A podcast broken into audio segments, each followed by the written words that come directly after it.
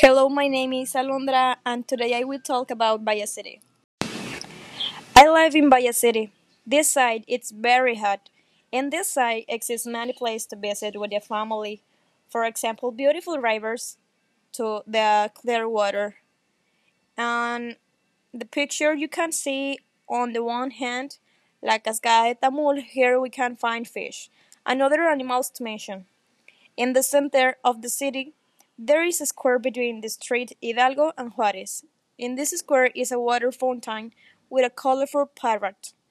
You can find a delicious gastronomy and delightful zacahuil and taste tamales with your pleasant coffee.